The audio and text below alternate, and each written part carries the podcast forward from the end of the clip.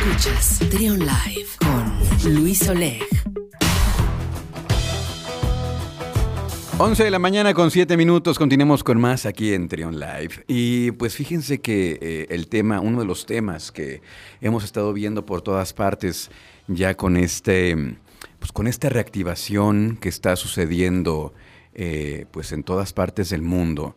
Uno de los temas es el regreso a clases, el regreso a las aulas, eh, ya algunas instituciones en coordinación con las autoridades, pues están eh, haciendo estas pruebas piloto para volver a las aulas. Pero eh, en el caso particular de la Ibero León, ellos ya habían comenzado con estas pruebas piloto en laboratorios desde pues ya hace algunos meses. Y es por eso que me acompaña el día de hoy aquí en la cabina el doctor Javier Prado Galán. Él es director general académico de la Ibero eh, León. ¿Cómo está, doctor? Bienvenido. Muy buenos días, Luis. Muy contento de que me hayas invitado a platicar aquí con tu auditorio sobre este regreso a clases en la Ibero. Eh, lo comentábamos fuera del aire eh, en el sentido de que pues ustedes ya llevan camino recorrido en estos temas, en estos temas de las pruebas piloto, ¿no? Sí, bueno, nosotros eh, en realidad veíamos desde el año pasado la necesidad de que toda la parte práctica de la formación, lo que son prácticas de laboratorios y talleres,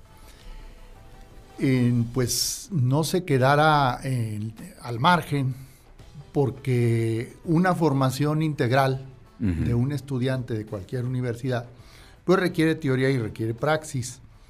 Y la parte práctica, todo lo que fue el 2020, pues nosotros pues tuvimos un déficit, como todas las universidades, porque no podíamos hacer las prácticas en el campus. Entonces, eh, el aprendizaje integral requiere la práctica de laboratorios y talleres. Y empezamos en este, en este año con las prácticas, claro, en diálogo con las autoridades, por supuesto. Luego nos incorporamos, obviamente, al pilotaje, al pilotaje que está haciendo, están haciendo las autoridades, la Secretaría de Salud, la Secretaría de Educación.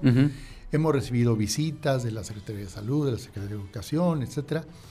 Pero nosotros ya habíamos implementado un montón de medidas sanitarias y también todo lo que tenía que ver con, el aprendizaje, con la parte eh, de la educación, de la enseñanza. Entonces, previendo la situación, eh, por ejemplo, en los laboratorios se instalaron medidores CO2, pues para que eh, hubiera la suficiente ventilación y en el momento en que la ventilación subiera el puntaje, pues son, suena la alarma, se suspende la clase, etcétera, etcétera.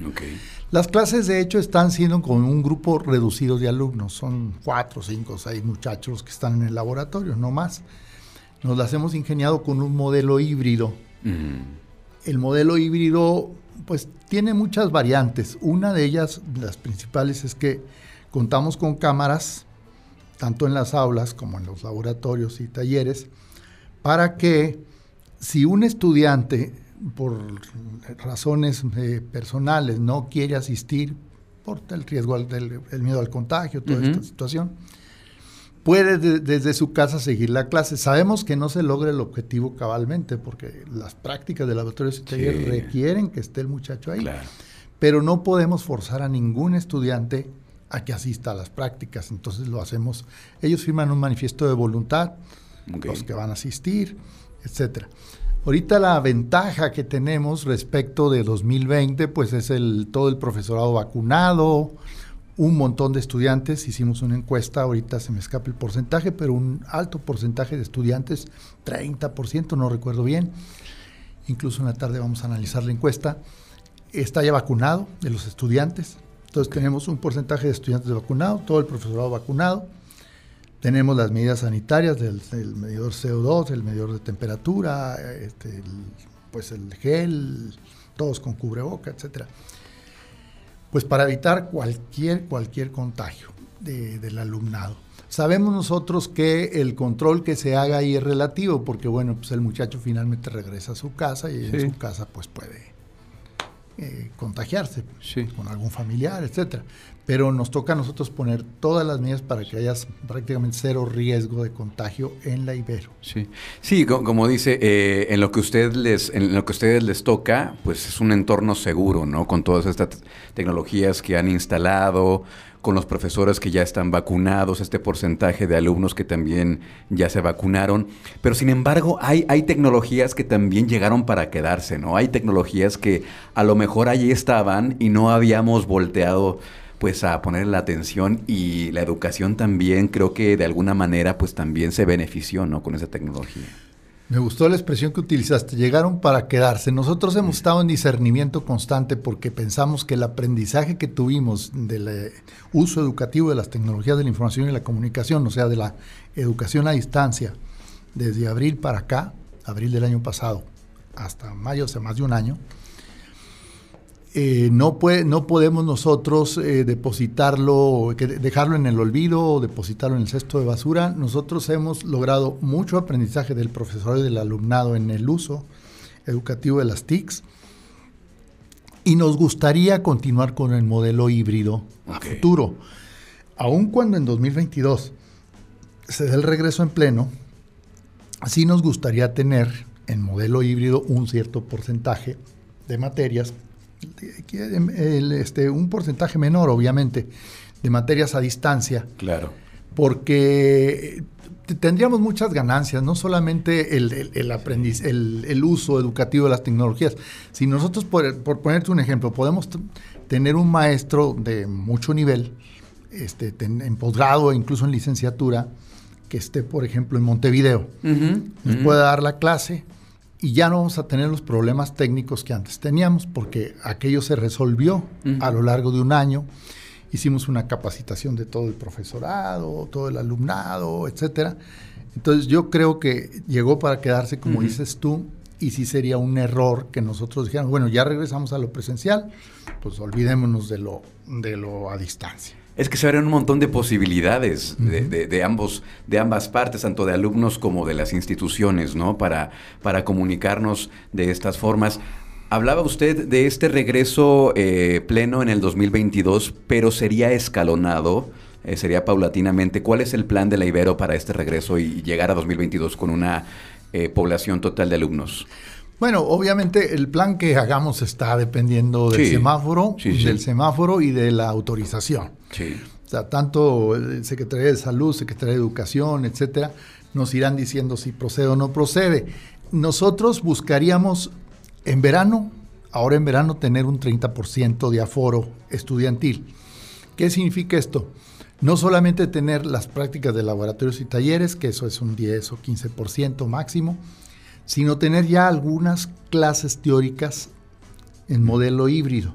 En, las aulas que están ya, ya tenemos la mitad de las aulas, unas 40 aulas las tenemos ya montadas con cámaras, con medidor, etc.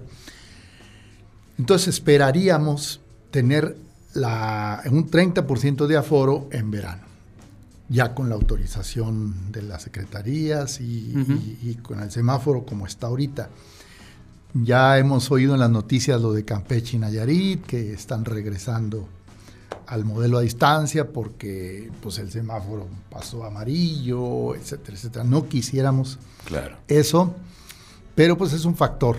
Luego en otoño sí nos gustaría avanzar de un 30 a un 50%. Entonces lo que te quiero decir con esto es que buscamos una gradualidad que está dependiendo pues del semáforo y de, y de, y de la autorización.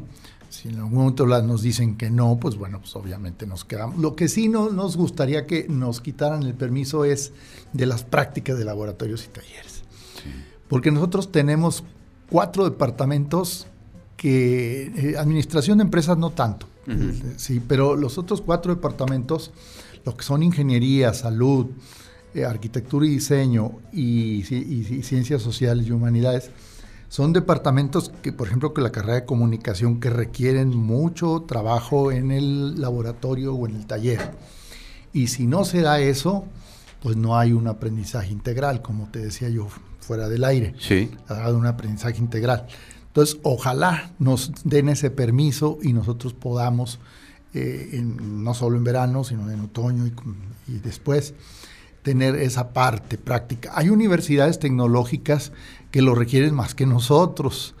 Yo a veces pienso en los, en los TECs, en el Unitec, en la UTL, etcétera. Los tecnológicos pues requieren mucho más práctica. Supongo que ellos la tienen un poco más difícil que nosotros porque van a pedir a foros estudiantiles más amplios que nosotros. Nosotros no somos un tecnológico, somos una universidad. Entonces, en ese sentido, con un 30% en verano, creo que podemos lograr los objetivos. Ok, bueno, pues ahí está. Bien por la, bien por el trabajo que se ha hecho ahí en la Ibero, porque pues es un, es un esfuerzo conjunto, ¿no? De estudiantes, eh, personal académico, directivos, y bueno, pues ahora con este regreso escalonado, pues ya como que pinta alguna vez por ahí decíamos la luz del túnel, pero ahora sí, ahora sí ya la vemos más, más cercana. Y también allí en la Ibero eh, me platicaba que ya están en el proceso de admisión, en el, en el quinto, ¿no? El quinto periodo de admisión. ¿De qué va este proceso eh, eh, en este momento en que está? Nosotros, bueno, como casi todas las universidades, aplicamos el examen de admisión en distintos periodos. Sí tuvimos problemas ah, desde el año pasado porque el examen de admisión no lo podíamos hacer presencial por el riesgo que se corría de contagio. Entonces, eh, temporalmente estamos utilizando el examen de admisión que una universidad hermana del sistema universitario jesuita, que es el ITESO, nos facilitó, porque ese es un examen a distancia, en línea. Okay. Entonces, los periodos de este año han sido con el examen del ITESO. Y igual que todas las universidades, estamos batallando, si lo digo, batallando para la captación de matrícula. Siempre, bueno, no, no se está yendo bien, hay gente que se está, que, se está notando y todo, pero pues, tú lo sabes, la reactivación económica es lenta y muchas familias sufrieron en todo este periodo y van a batallar para inscribir alumnos en universidades privadas como la Ibero. Entonces estaríamos nosotros, todavía nos faltan, pues hasta donde me acuerdo, el periodo de junio, julio y todavía los extemporáneos de agosto para aplicar de examen. Ok. Sí, las fichas, por ejemplo, andamos en alrededor de 700 fichas, van como 300 inscritos, etcétera. Nosotros aspiramos a una inscripción de 550 o 600 de nuevo ingreso, pero como todas las universidades también tenemos puestas las esperanzas en el reingreso el reingreso. Nosotros en verano, por ejemplo, hoy comienzan las inscripciones para verano. Y en verano normalmente tenemos alrededor de 2.000 estudiantes. Eh, o sea, el verano es nutrido en la Ibero, no es como otras universidades que tienen poco, poco alumnado en verano.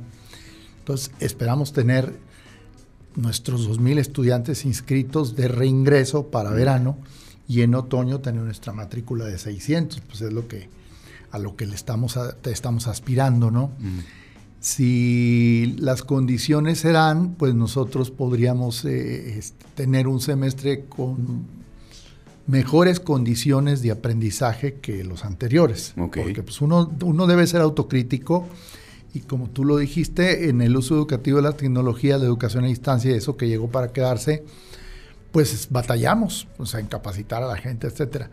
Entonces, ahora que ya tenemos ese otro, esa otra eh, fortaleza, creo yo que eh, otoño puede ser un semestre muy rico, con muchos frutos, porque tenemos más fortalezas, tenemos el uso educativo de las tecnologías. Bueno, pues todo el éxito, doctor, en este periodo de reingreso, en, esta, en este regreso escalonado a las aulas, y pues como decía, eh, eh, echarle todas las ganas y que, vengan los mejores resultados y, ojalá que, continuemos así en, en, este semáforo y que vaya para, para, mejor, para mejor regreso y un gran, un gran 2022.